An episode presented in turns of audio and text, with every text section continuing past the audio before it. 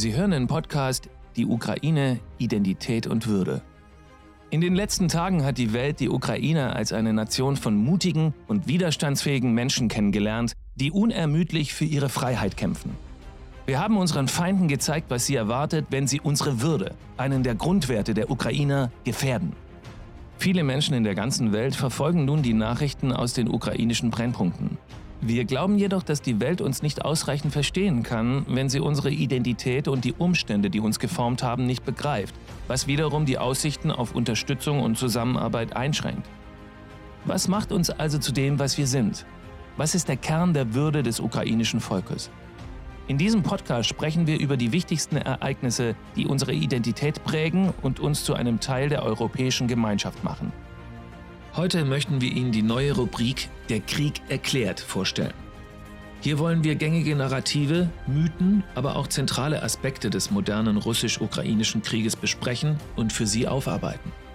Und diese neue Reihe eröffnen wir mit einer Episode, in der wir erklären wollen, warum die Bezeichnung Krieg angesichts der groß angelegten russischen Invasion in der Ukraine entscheidend ist. Warum sollten wir auf diese Bezeichnung bestehen, wenn wir von den andauernden schrecklichen Ereignissen in der Ukraine sprechen? Wie kann dies das Verständnis für die Sicht der Situation aus der ukrainischen Perspektive bei der internationalen Gemeinschaft fördern? Die Perspektive derjenigen, die für ihre Freiheit kämpfen. Und nicht nur ihre, sondern für die Freiheit der gesamten freien Welt. The conflict in Ukraine. to end the conflict. end to this conflict. Peace on the crisis. an escalation of the crisis. Viele Boulevardzeitungen, aber auch einflussreiche Zeitungen im Westen waren buchstäblich gefüllt mit Schlagzeilen wie Konflikt in der Ukraine oder Russland-Ukraine-Krise. Lassen Sie uns hier deutlich sein. Es geht nicht einfach nur um einen Konflikt, eine Krise, eine Operation oder eine schwierige Situation in der Ukraine. Es geht um den Krieg, den Russland der Ukraine erklärt hat. Wenn man sich auf das humanitäre Völkerrecht beruft, stellt man fest, dass es einen Krieg, wie er gerade in der Ukraine stattfindet, mithilfe bestimmter Merkmale definiert. Dazu gehören die Kriegserklärung mindestens einer der Seiten, der Versuch des Aggressors, ein politisches System zu ändern, der Abbruch der diplomatischen Beziehungen, die Verhängung des Kriegsrechts. Ich habe beschlossen, eine militärische Spezialoperation durchzuführen. Putins offizielle Ankündigung einer vermeintlichen militärischen Spezialoperation gegen die Ukraine bedeutete nichts anderes als eine Kriegserklärung. Seit dem 24. Februar war es Russlands Ziel, die politische Führung der Ukraine zu stürzen, zu säubern und eine Marionettenregierung in Kiew einzusetzen. Der Kreml versuchte Präsident Zelensky zu ermorden und die Ukraine durch direkte Drohungen zur Kapitulation zu zwingen. Die derzeitigen ukrainischen Behörden sollten sich darüber im Klaren sein, dass sie die Zukunft der ukrainischen Eigenstaatlichkeit in Frage stellen, wenn sie so weitermachen wie bisher. Es wäre ihre eigene Schuld. Der Versuch, ein politisches System zu ändern. Die Ukraine bricht bereits am ersten Tag des vollwertigen Krieges die diplomatischen Beziehungen zu Russland ab. In der Ukraine wird das Kriegsrecht verhängt. Was gibt es außerdem? Russland wendet Gewalt und kriegsähnliche Gewalt an. Russland führt Zwangsdeportationen der Bevölkerung aus den Kriegsgebieten durch. Russland setzt die Zivilbevölkerung der Ukraine Bombardierungen und Granatenbeschuss aus.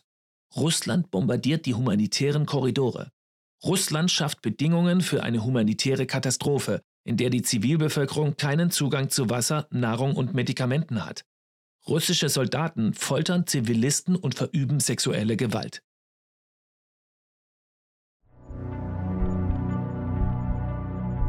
Bisher haben 5,2 Millionen Ukrainer und Ukrainerinnen die Ukraine verlassen. 7,7 Millionen Menschen sind Binnenflüchtlinge. Offiziellen Statistiken vom 26. April 2022 zufolge starben in der Ukraine seit Beginn der groß angelegten Invasion durch Russland etwa 5000 Zivilisten. Die tatsächliche Zahl der Toten liegt jedoch höher. Und sieht so nicht Völkermord aus? Bis zum 28. April starben 217 Kinder durch die Hände russischer Soldaten und mehr als 391 Kinder wurden verletzt. Vor kurzem berichtete der ständige Vertreter der Ukraine bei den Vereinten Nationen, Serhii Kislitja, dass mehr als 500.000 Ukrainer, darunter 121.000 Kinder, aus den vorübergehend besetzten Gebieten der Ukraine zwangsweise nach Russland deportiert wurden. Die Russen stehlen unser Getreide und transportieren es in die besetzten Gebiete. das letzte Mal in der Region Cherson, genau wie 1932 bis 1933, den Jahren, in denen die Ukraine einen Völkermord erlebten, der später international auch als solches anerkannt werden sollte. Und nun ist der Mord am ukrainischen Volk das ultimative Ziel Russlands. Ist das nicht ein Krieg? Der Krieg begann jedoch nicht erst im Jahr 2022, sondern vor acht Jahren. Darüber haben wir bereits in den drei früheren Episoden unseres Podcasts schrittweise und ausführlich gesprochen. Die höchsten Behörden der Ukraine wussten von der russischen Großoffensive auf die Ukraine, die sich am 24. Februar ereignete, und bereiteten sich darauf vor. In einem Interview mit der BBC sagte der Sekretär des Rates für nationale Sicherheit und Verteidigung, Oleksiy Danilov, kürzlich Folgendes. Wir waren uns dessen bewusst, was auf dem Territorium unseres Landes geschehen würde. Und der Oberbefehlshaber der ukrainischen Streitkräfte, Valery Saluzhny, äußerte sich zu der Warnung des Westens vor einer groß angelegten russischen Invasion im Januar 2022 folgendermaßen. Ich habe die Verbündeten daran erinnert, dass unser Krieg seit 2014 andauert und dass wir unsere Arbeit machen. Kann man noch Zweifel am russischen Krieg gegen die Ukraine haben? Nein.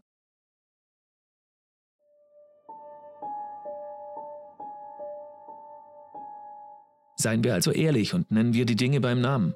Russland hat 2014 gegen das Völkerrecht verstoßen, indem es einen Krieg in der Ostukraine begann und am 24. Februar wurde dieser Krieg zu einer groß angelegten Offensive gegen die gesamte Ukraine.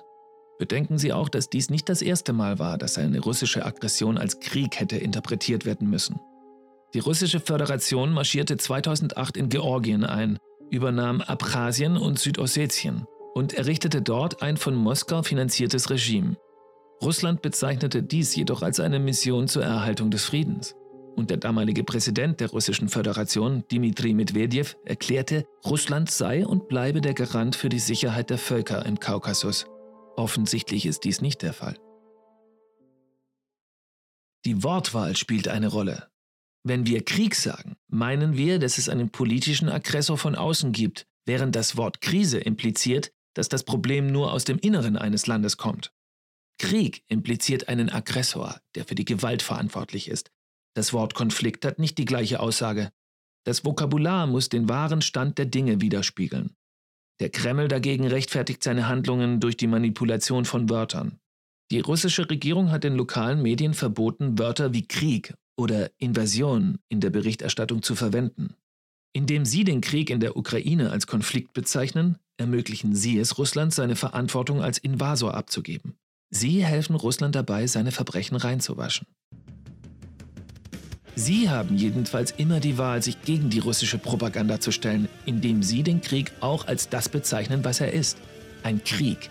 Auch wenn das im 21. Jahrhundert grauenhaft klingt. Und dennoch ist dies nur ein Puzzleteil unserer langen Geschichte über den vollwertigen Krieg, der gerade in der Ukraine stattfindet. Bleiben Sie also bei uns. Wir werden Ihnen auch in den nächsten Episoden weiter aus der Ukraine berichten. Slava Ukraini!